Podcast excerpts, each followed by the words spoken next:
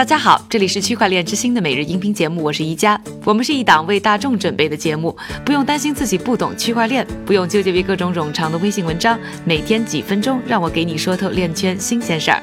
今天是二零一八年的十一月十五日，星期四，我在中国向大家问好。我们的纪录片《区块链之星》的第二集呢，已经上线两天了，我也开始呢，陆陆续续收到各种各样的观影的反馈，也欢迎大家呢，在我们的节目下方呢，给我留言，告诉我啊。你看过我们片子之后的想法？如果呢，你已经看过了第二集，就会知道整个故事的起因都和一个人有关，那就是被称作比特币耶稣的 Roger Ver 罗杰威尔。二零一一年，他在一个脱口秀电台节目中第一次听说比特币，于是花了两点五万美元买了很多，并且呢开始到处宣传比特币。只要有人想要，他甚至会免费送出比特币。也正是因为他是比特币的捍卫者，在看到比特币网络出现拥堵、高价交易费之后，他固执地改变了信仰，选择为比特币现金站台。那他为什么要放弃自己的美国国籍？不到四十岁的他，在创业、入狱、投资、政治参选和一夜暴富之间，到底又有着怎样的传奇人生？今天呢，正好也是呢比特币现金分叉的日子，非常值得去聊一聊这个比特币现金忠实的追随者。今天呢，我们区块链之星十一系列呢，你会听到的就是更多呢纪录片背后 Roger Ver 的故事。下面呢，还是请出我的老搭档韭菜哥和我一起呢做翻译和配音。你出生在硅谷，但后来选择离开，你现在又是如何看待硅谷呢？？I love Silicon Valley. There's lots of incredibly smart people there. It's wonderful weather. 我喜欢硅谷，这里到处都是聪明人，天气好，食物棒。但是美国作为一个整体，并不是一个特别有利于做生意的环境。如果你特别仔细观察的话，会发现美国有很多最优秀、最聪明的企业家，最终都因为所谓的经济犯罪而被关进了联邦监狱。其实他们什么都没做。老实说，这是一个做生意很可怕的国家。在经济上，我认为中国反而比美国要自由得多。这是不是就是你最终放弃美国国籍的原因呢？I felt that i've been treated incredibly unfairly in the 我觉得我在美国受到了非常不公平的对待，他们把我送进了联邦监狱，而我什么都没有做，只是因为在 eBay 上卖过鞭炮。当时 eBay 有枪支弹药区，你可以在上面卖突击步枪。我和很多人一起卖这个产品，但是我却是全国唯一一个被起诉未经许可销售这个产品的人。甚至当我还在联邦监狱的时候，其他公司仍然在没有许可证的情况下。销售同样的产品，仍然以同样的方式做邮寄。事实上，我并不是因为卖鞭炮而入狱的，我只是说了我一直在反复强调给你的事，那就是我们不需要一小群人来把我们指挥的团团转。那你转向去中心化的比特币，用两点五万美元购买了比特币之后，你又做了些什么呢？Sure. So the first step was to buy Bitcoin. The next step. 对我第一步是购买比特币，然后是希望让比特币更容易被世界各地的人用作货币。所以我开始投资了很多创业公司，其中在今天最著名的项目就是 Blockchain 的 Info。这是世界上最流行的数字货币钱包，很多人在日常生活中都在使用它。当我投资这家公司的时候，它是由英国的一个年轻小伙创立的。当时他仍然和他的母亲住在家里，在卧室外一台苹果电脑运营整个网站。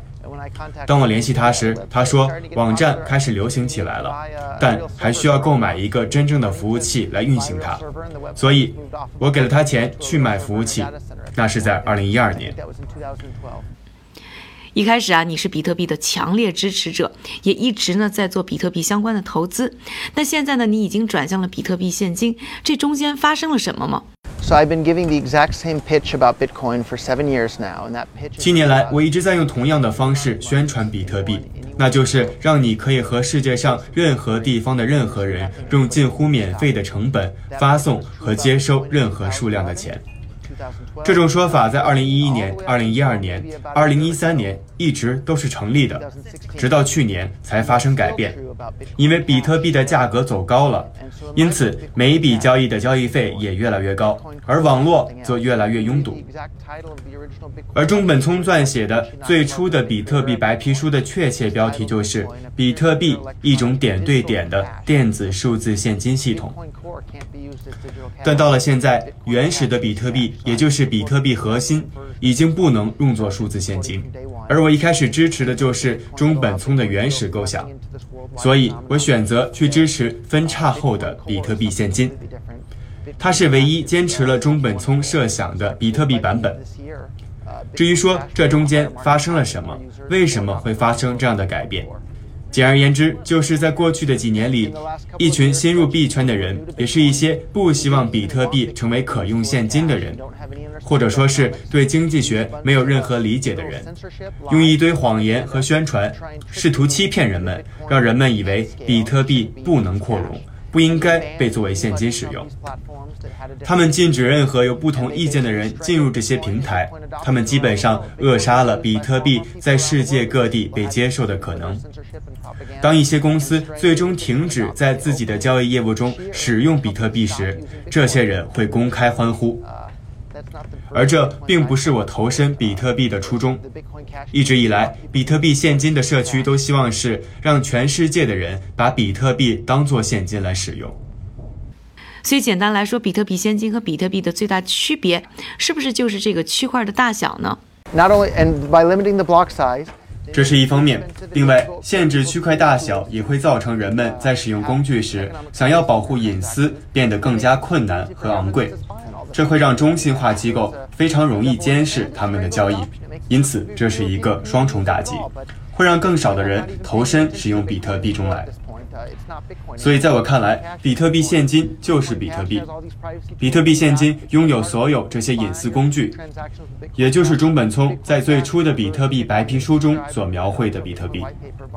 但很多人会说啊，矿工会因为呢比特币的高价交易费呢获得工作的补偿，但是比特币现金的交易费这么低，比特币现金网络又是如何补偿背后的矿工呢？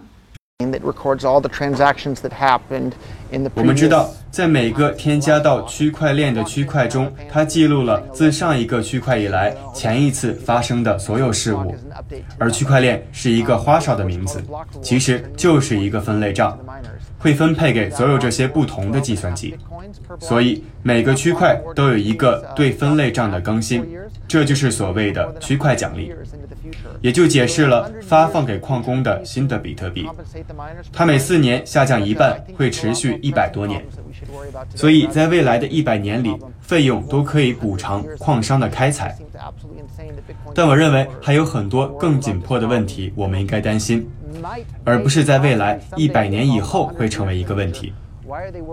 比特币的核心支持者们担心这个问题，于是他们故意在比特币网络上制造各种各样的问题，只为了尝试解决一些可能在一百多年后仍会出现的问题。